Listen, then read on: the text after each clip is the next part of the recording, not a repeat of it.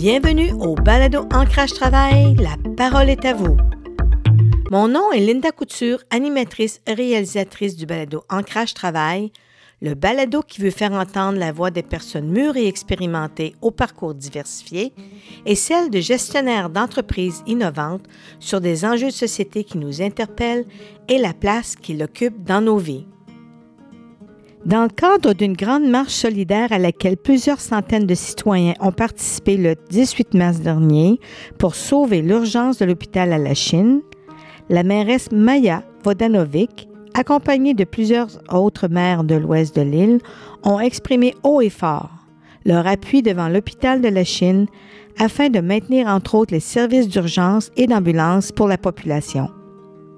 Dernièrement, j'ai rencontré la mairesse afin de discuter avec elle des enjeux entourant l'hôpital de la Chine et des impacts sur la population la chinoise et des villes avoisinantes advenant sa fermeture. Bonne écoute. Bonjour, comment ça va? Bonjour, Linda. Bon, euh, on est ici, en fait, parce qu'on s'est rencontrés lors de la marche citoyenne qui a eu lieu en mars, le 18 mars, pour sauver l'hôpital de la Chine. Et j'étais là, je vous ai vu parler, puis vous parliez avec passion. Euh, il y avait plein de citoyens euh, et des médecins, tout ça. Moi, j'aimerais avoir votre première impression sur comment vous vous êtes senti pendant cette marche-là et pourquoi vous étiez là. Je me suis sentie entourée. J'étais fière de voir les Chinois tous rassemblés en soutien la Chine, on est très, très solidaire. Hein? On est solidaire et c'est une des choses que j'aime le plus des citoyens de la Chine. À la Chine, il y a des gens très aisés, il y a des gens plus pauvres. C'est comme un, comme un petit pays dans, dans un petit espace. C'est ça.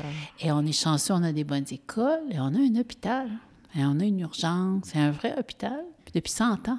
Et, ouais. et on y tient. Alors, euh, c'est beau de voir, les, ça, ça m'a fait pleurer, moi, les, les, médecins qui venaient me voir, qui disaient, on peut pas, si on n'a pas d'urgence, puis on n'a pas de soins intensifs, on va perdre du monde.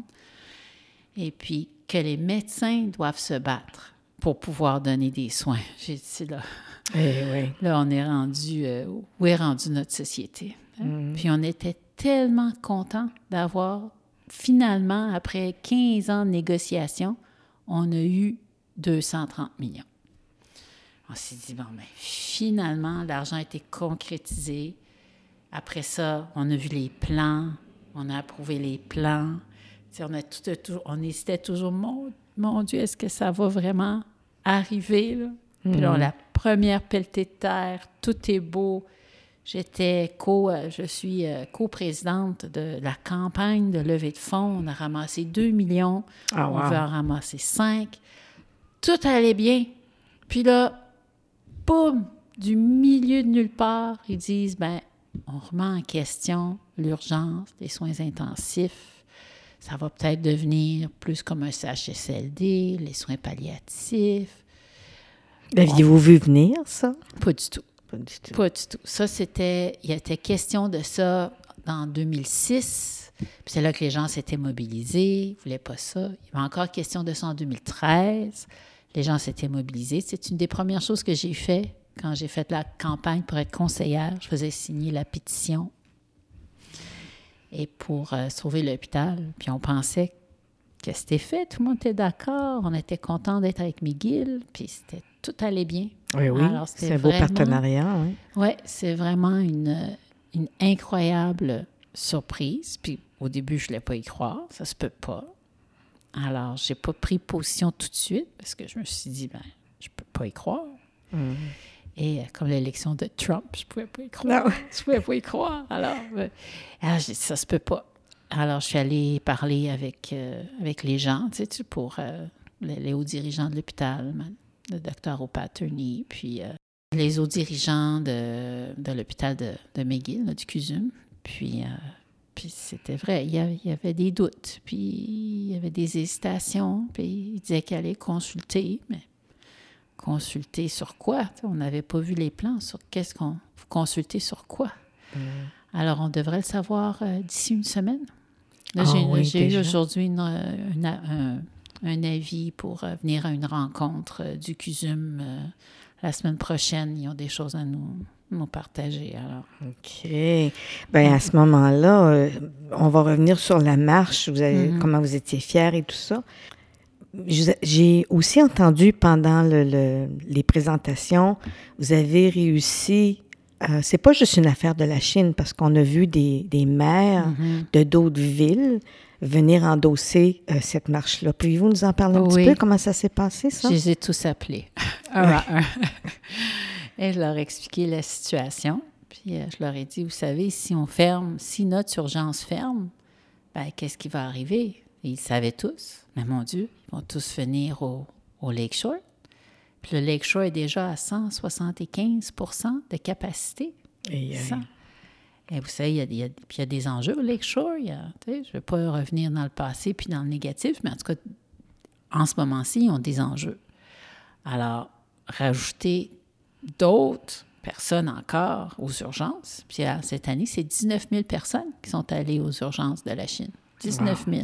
hum, Alors, tu sais, où est-ce qu'ils vont aller, tous ces gens-là? Ils vont juste remplir, ça va pas aller en... ça- ça- on en a besoin. Puis ce que j'ai appris en faisant ma petite recherche, là, pour mieux prendre position, ben, c'est que l'ouest de l'île, dont fait partie la Chine, c'est le, le territoire le moins bien desservi en urgence de tout le Québec pour Ah, la vous êtes pas population. sérieux. Oui, hum, ça Ouais. va savoir, ça. c'est bon à savoir. Hein? C'est, euh, Puis au niveau des personnes âgées aussi, le vieillissement. euh, Il y a le- les, les gens vieillissent dans l'ouest de l'île et on se densifie.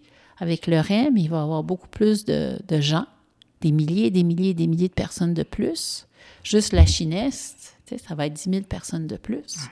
Alors, à Pointe-Claire, il va y avoir une station du REM. Puis c'est ça, le maire, il dit comment on peut faire plus de citoyens puis moins de services? Alors, il- Mais est-ce que les gens qui ont pris ces décisions-là au CUSUM, euh, est-ce qu'ils ont consulté justement, est-ce qu'ils savent, est-ce qu'ils connaissent ces, ces statistiques-là que vous venez de nous donner? Ben, je ne peux pas croire qu'ils ne savent pas. C'est Faut- eux les spécialistes, c'est pas Ouais, les maires qui sont spécialistes. C'est pour ça que je me suis dit au début, ben, je vais, je- je- on, va se, on va croire les spécialistes, puis je vais, je vais écouter c'est quoi leur argument. Mais j'ai pas entendu de bons arguments. Puis quand on regarde sur le terrain, il faut pas, comment on dit, il faut pas avoir la tête à Papineau pour comprendre que si on a on n'a déjà pas assez d'urgence, puis enlever une urgence, ça peut pas aider. Mais c'est quoi leur, leur argument finalement pour euh, s'ils comprennent ce que vous venez de me dire? Ils en Ça a ont pas. Ils ont n'en ont pas. Ils disent que l'hôpital de McGill, c'est un hôpital universitaire. Alors, ils préféreraient faire de plus de recherche, puis avoir des cliniques d'un jour, des opérations d'un jour. C'est tout bien, oui, c'est bon d'avoir plus d'opérations d'un jour. La médecine a beaucoup évolué. Alors, ils peuvent même enlever euh, cancer du sein, cancer des intestins en une journée, puis envoyer le patient à la maison, sans soins intensifs. Mais euh, oui, c'est bien. On a besoin de plus de soins palliatifs, oui, c'est bien. Mais on, on peut, on pourrait avoir ça en plus d'avoir une urgence. Ça ne veut pas dire qu'il faut enlever l'urgence. Donc, les argents qui ont été investis, vous dites vous étiez derrière une campagne Mm-hmm. de levée de fonds, euh, ça veut dire qu'ils ont été investis dans ce qui existe maintenant. Donc, Oui. si l'hôpital n'est plus, c'est des argents que vous avez levés pour... C'est le problème. C'est le problème. Puis c'est Il n'y justement... a pas de retour nécessairement. Ben, c'est ça, là, les gens, tous les gens qui participent pour le- la levée de fonds, ben, ils ont dit, nous, on veut, on veut faire, euh, on, on a levé des fonds pour une urgence, on n'a pas levé des fonds pour une clinique. Alors, euh, Parce que aussi, durant la marche, euh, j'ai été témoin d'une, euh, d'une dame euh, qui a été sauvée. Puis elle n'est pas la seule, je suis certaine, mais c'était très touchant, n'est-ce pas? Mhm. Oui, c'était très touchant. C'est Debbie, oui. Mm. Debbie que je connais d'ailleurs. Nos enfants sont allés à la même, euh, même école, on a le même âge. OK. Alors, c'est ça. Puis des fois, c'est une question de, de minutes. Hmm. Quand on a un ACV, quand on a une crise cardiaque, quand on a une embolie pulmonaire, comme elle a eu, ben, t'as pas le temps. Le temps de te rendre à un autre hôpital, surtout dans le trafic qu'on a ces temps-ci, hein, c'est la- ta vie peut être euh, en jeu. Mm. Mais même juste le fait que nos urgences débordent. On ne peut pas l'enlever. Ça, ça ne peut pas être justifié. Hmm. Mais donc, l'argument de, de, voir que c'est plus que 100, 100 de capacité partout, même à Verdun, euh, mm-hmm. C'est quoi vos, plus grosses craintes, justement, si ça va de l'avant avec euh, ce qu'ils veulent faire? Ben, moi, je, moi, je suis une personne très. Je crois. moi, quand je m'implique, tous les combats que j'ai faits à date, c'est fou, hein? Tous les combats que j'ai faits ont fini par marcher. Je n'ai pas perdu encore.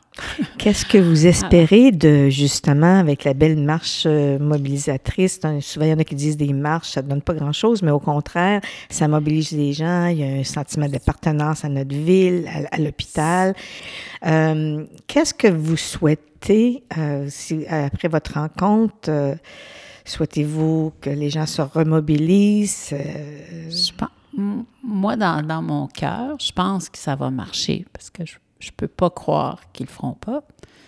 Je pense que ça va marcher parce que c'est pas. Les gens disent les marches, ça marche quand les marches sont accompagnées de demandes claires, de, quand elles sont justifiées. Quand, quand on fait juste marcher pour protester, c'est une chose. Mais quand on marche avec un objectif clair, c'est rare que ça porte pas fruit. Alors, je pense que je pense que ça va marcher. Puis si ça marche pas, ben, je pense que notre société a un sérieux problème avec ce gouvernement. Puis euh, je pense que c'est c'est d'une tristesse absolue. Là, ils ont coupé ils ont coupé le programme pour faire du logement social. C'est comme j'arrive pas encore à y croire.